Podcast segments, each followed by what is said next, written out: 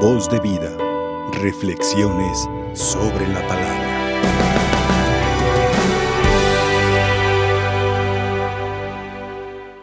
Estamos celebrando el misterio más grande de nuestra fe, aparte de la Pascua.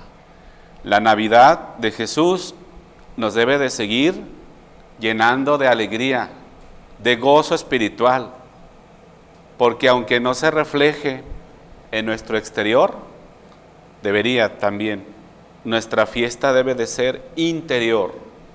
Así como Juan, que presenta a Jesús ante los apóstoles y que hoy lo dice abiertamente, Él es más poderoso que yo, Él viene de Dios, tiene un origen divino, cuando dijo, este es el Cordero de Dios que quita el pecado del mundo.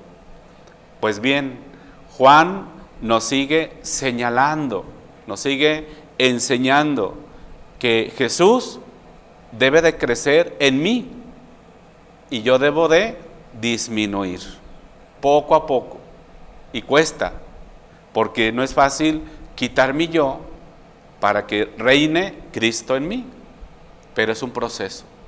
Juan lo entendió, Juan el Bautista, cuando vio que Jesús crecía y era más, diríamos, famoso que él, pues claro que se hizo a un lado, porque Él es el Mesías, Él es el Hijo de Dios, Él es el que debe de reinar en nuestro corazón, y no mi yo, mi ego, mi persona, mis proyectos. Por eso hoy, cuando vemos que Jesús está bautizándose por Juan en el Jordán, una voz del Padre que le dice, tú eres mi Hijo amado, yo tengo en ti mis complacencias una de las manifestaciones públicas más grandes de Jesús fue su bautismo. Nosotros hemos sido bautizados. Nos hemos convertido por gracia de Dios en hijos de Dios. Hay que vivir como tales, como hijos de la luz.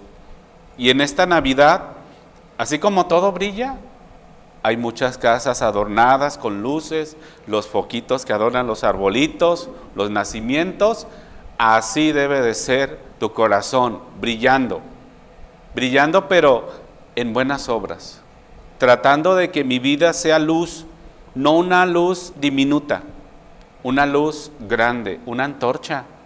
Acuérdate que entre más fe tengas, más estudio, más adoración al Señor, sacramentos, palabra, obras de misericordia, tu vida brilla más.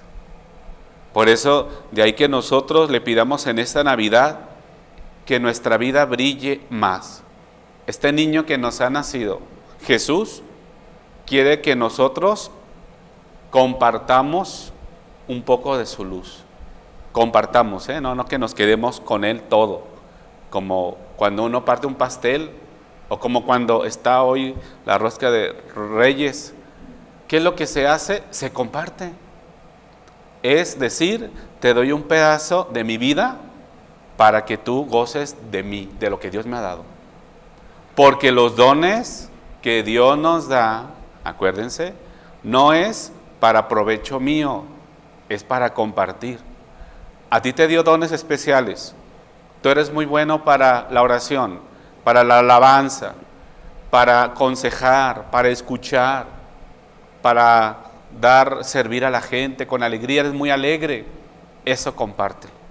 Lo que Dios te ha dado, comparte. Brillará tu luz.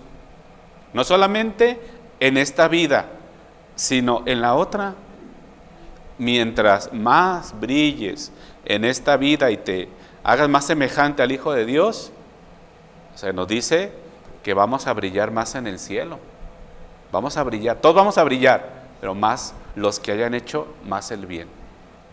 Por eso, hoy le pedimos al Señor en esta Navidad que así como nos ha dado la gracia de vivirla otra vez, gracias a Él que nos da la vida y la salud, no la eh, desperdiciemos, la oportunidad de pedirle, niño Dios, niño Jesús, Hijo del Altísimo, Hijo de María, dame la gracia pídanla ¿eh? en su oración personal.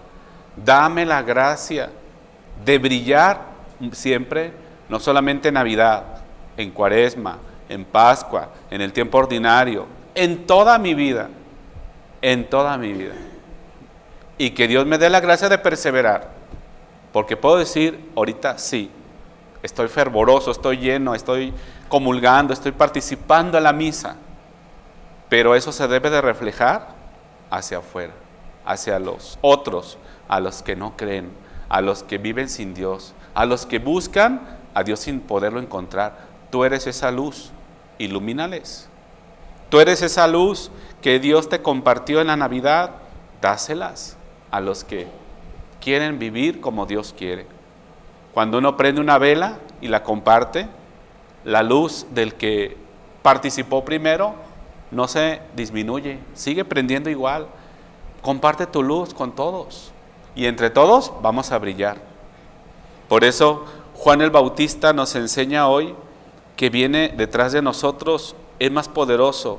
Él nos va a bautizar con agua y con fuego, el Espíritu Santo que ya recibimos. No eh, hagamos de nuestra vida una vida gris, una vida sin sentido, una vida de tristeza, de lamentos, de por qué yo. Hay que, hay que brillar en el sentido de la alegría, del gozo, de la fe. Hay gente que está toda apachurrada y diciendo, ¿por qué yo? Eh, me tocan todas las enfermedades, parece un cóctel de enfermedades. No, quizá es para tu salvación.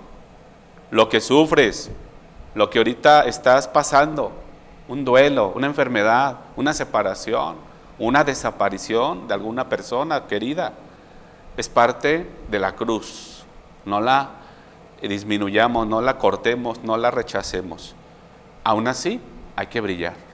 Porque el esplendor de la nube se oyó la voz del Padre que decía al Hijo, Jesús, este es mi Hijo amado, escúchenlo. La clave para brillar más es escuchar al Hijo de Dios, vivir como Él vivió, semejantes, y no dejar de unirme más al que nació por mí. Que Dios brille en sus corazones y vivan mejor. Que así sea. Voz de vida.